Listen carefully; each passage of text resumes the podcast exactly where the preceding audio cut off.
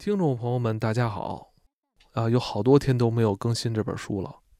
啊，最近我那个 Kindle 出现一些问题，好吧，我们那个今天继续啊。今天的这一章节也是本书的书名，《我们都是食人族》。它是作者列维斯特劳斯发表于一九九三年十月十号的一篇文章。我们开始。直到一九三二年。新几内亚内陆山区仍是地球上仅剩的完整未被认识的区域，有天然屏障保护其外围。最早侵入当地的是淘金者，随后是传教士，但第二次世界大战打断了这些人的探求。直到1950年，人们才知道这片广大的土地上居住了近一百万人，他们说着同一语系的不同语言。这些居民完全不知白人世界的所在，将白人当作神奇或鬼怪。他们的习俗、信仰与社会组织为人类学家揭开了一个想象之外的研究场域。然而，并非只有人类学家对他们感兴趣。1950年，一位美国生物学家卡尔顿·盖杜谢克在当地发现了一种未知的疾病。在大约二百五十万英里的土地上，一百六十个村落，为数不多的人口当中，平均每五人就有一人死于中枢神经系统衰败。这种病的症状为不自主的颤抖，因此这疾病被称为库鲁症。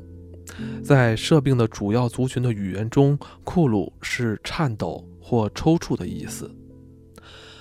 自主运动能力逐渐下降，最后则出现了各种感染症状。在相信此疾病有遗传性之后，盖杜谢克证实，它是由一种极具抵抗性且从未被分析出来的慢性病毒所引起的。这是首度在人类身上发现由慢性病毒所引起的退化性疾病。与动物疾病如羊的颤抖症以及最近肆虐英国的疯牛病非常类似。此外，也类似一种罕见的神经系统退化性疾病——库贾氏症。盖杜谢克指出，库贾氏症像库鲁症一样可以被接种在猴子身上，这证实了它与库鲁症是相同的。因此，此一发现，盖杜谢克在一九七六年获得了诺贝尔生理学和医学奖。在库鲁症的例子上，遗传的假设和统计数据难以相符，女人和幼儿比成年男人更容易患病，以致在疫情最严重的村落里，男女比例只有二或三比一，有些甚至达到四比一。因此，库鲁症也造成了社会学上的结果：一夫多妻的情况减少，单身男性以及有家庭负担的官夫比例增多，女性选择配偶时有更大的自由。而倘若库鲁症是传染性疾病，就必须找出病毒的类型或者类型群，以及它在年龄与性别上不正常分布的原因。但在研究食品供应以及女人、儿童生活居住的卫生条件后，却无法找出原因。人类学家进入这片区域后，提出了另一种假设：在被澳大利亚政府管辖之前，库鲁症的受害族群曾有食人行为。当时，他们以食用近亲的尸体来表达对亲人的感念与尊敬。他们烹煮人的肉。内脏、脑浆，用蔬菜搭配捣碎的骨头，而负责分解尸体和其他烹调工作的女人特别需要品尝这些恐怖的餐点，因此可以假设，他们在处理遭到感染的脑浆时被传染，并且经由肢体接触传染给了他们的孩子。这一区域开始有食人行为的时期，似乎与库鲁症在当地出现的时间相同。而且，自从白人到来并阻止食人行为后，库鲁症便逐渐减少，直到今日几乎完全消失。两者之间看似存在有因果关系，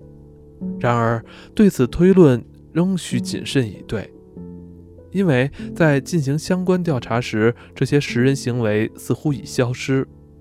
没有任何直接观察和实际经验能够让人断定问题已经彻底解决。然而，几个月以来，无论在法国、英国或澳大利亚，媒体都热衷于报道库贾氏症病例。这些病例发生在注射了由人体脑垂体萃取的荷尔蒙，或移植了来自人脑的黏膜后。前者是为了治疗幼儿的成长障碍，后者则是女性不孕症的治疗方式。在英国、新西兰与美国，已有多起患者因治疗不孕症后死亡的案例。其他的致死案例，则是最近在法国有儿童接受了萃取自人脑、疑似消毒不全的生长荷尔蒙。他们将它与曾经撼动法国舆论、牵涉范围更大的艾滋病病毒污染血液事件相提并论，并引发了多起官司。由此以来，由人类学家所提出且被医师与生物学家接受的假设。即库鲁症可能是因为食人行为而起，在此得到显著证明。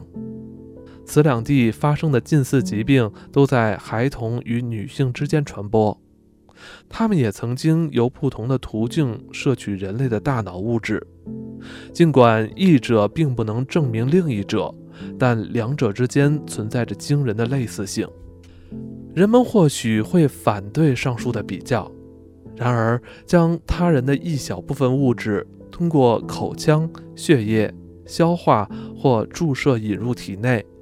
与食人行为在本质上并无不同。有人会说，食人行为是因为对人肉有食欲才可怕的，但是他们应该把这样的谴责局限在某些极端案例上，并且从食人的定义中排除已被证实是基于宗教义务的例子。在这些例子中，食人行为经常伴随着排斥感，甚至产生恶心、呕吐等反应。试图界定一者是野蛮与迷信的行为，另一者却是科学知识上的实践，但这样的区分并不具说服力。在古代药典中，许多药材取自人体物质，当时被视为科学，对现代的我们而言却是迷信。某些以往被认为有效的治疗，若干年后也会因为被发现无用甚至有害，而被现代医学排除。因此，此处的界限显然并不像人们想象的那么清晰。然而，一般舆论仍持续将食人行为视为残酷可疑之事，是人性无法想象的错乱。以至于某些受偏见影响的作者甚至否认食人行为曾经存在。他们说那是旅行家和人类学家的空想。证据是在19和20世纪期间，尽管有来自世界各地的见证，但那些人从未在任何地方直接观察过食人的场景。在此不考虑某些例外，例如饥饿交迫的人为了维生。不得不以以死亡的同伴为食，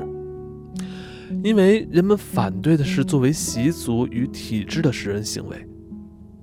在一本引人注目但肤浅、广受非专家读者欢迎的书《食人神话》中，作者阿伦斯便支持上述论点。假如使他所论食人的史料是出自调查者和受访的原住民之间的共谋，皆是捏造的故事。那么就没有理由相信食人行为是导致新几内亚库鲁症的原因，就像没有理由认为欧洲的库贾症是经由食人的途径所传染。如我们方所见，正是因为后者不可质疑的现实性，在没有证据的情况下，赋予了前者高度的可能性。没有任何严谨的人类学家会质疑食人行为的真实性。然而，所有人也都知道，不能将之简化为最粗野的原因，也就是杀死敌人以便吃了他们。这个习俗确实曾经存在过，在此只举一个例子：16世纪的巴西曾有古代旅人以及葡萄牙耶稣会教士详尽记述了食人习俗。他们与当地的印第安人一起生活，并能使用他们的语言。除了外族食人行为，还必须考虑同族食人行为的重要性，也就是以生食、煮食或烧烤的方式，食用部分或极少新鲜、腐化或风干的死亡亲属的身体。在巴西以及委内瑞拉的偏远地区。亚诺玛马印第安人，他们遭到入侵的淘金者剥削，至今仍食用死去族人捣碎后的骨骸。食人行为可以是食物性的，发生饥荒或为了品尝人肉的滋味；政治性的，为了惩罚罪犯或报复敌人；巫术性的，为了同化死者的美德。或反之，为了驱离死者的灵魂；仪式性的宗教崇拜，举行亡灵或成年祭典；或为了确保农产富饶。最后，它也可以是疗愈性的，就像诸多古代医学处方所示。在欧洲，这甚至并非十分久远以前。前述脑垂体的注射、大脑物质的移植以及今日常见的器官移植，毫无疑问都属于最后这一类别。因此，食人行为的类型如此不同，其真实或假想的功能如此多样，以致让人质疑能否精确定义我们目前所使用的食人概念。当人们试图去掌握它，它便随之瓦解或消散。食人本身并没有客观的现实性，它属于种族中心主义论的范畴，它只存在于那些禁止它的社会眼光中。对相信生命是一体的佛教来说，任何肉类，无论从何而来，都是食人性的食物。反之，在非洲的美拉尼西亚，人们把人肉当成一般食物。甚至有时是最美味、最被推崇的一种，而且据他们说，这是唯一具有名字的食物。那些否认世上存在食人行为的学者认为，捏造食人概念是为了加深野蛮与文明之间的鸿沟。由此可以看出，我们错误地将令人反感的习俗与信仰归于前者。以便让自己具有良好的自我意识，并肯定自我在信仰上的优越性，让我们倒转这个趋势，并尝试去全面感受食人造成的一切结果。在不同的时空中，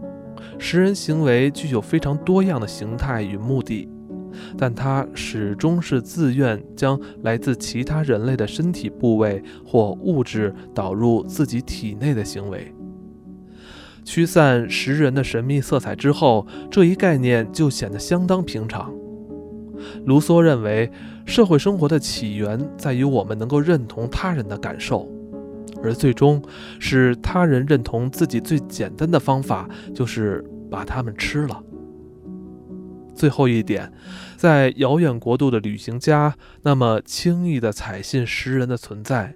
是因为他们认为食人的概念以及此概念直接或间接的应用存在于所有社会，如同我方才所举的例子，比较美拉尼西亚人的习俗和我们自己社会的应用，几乎可以说食人行为也存在于我们的社会之中。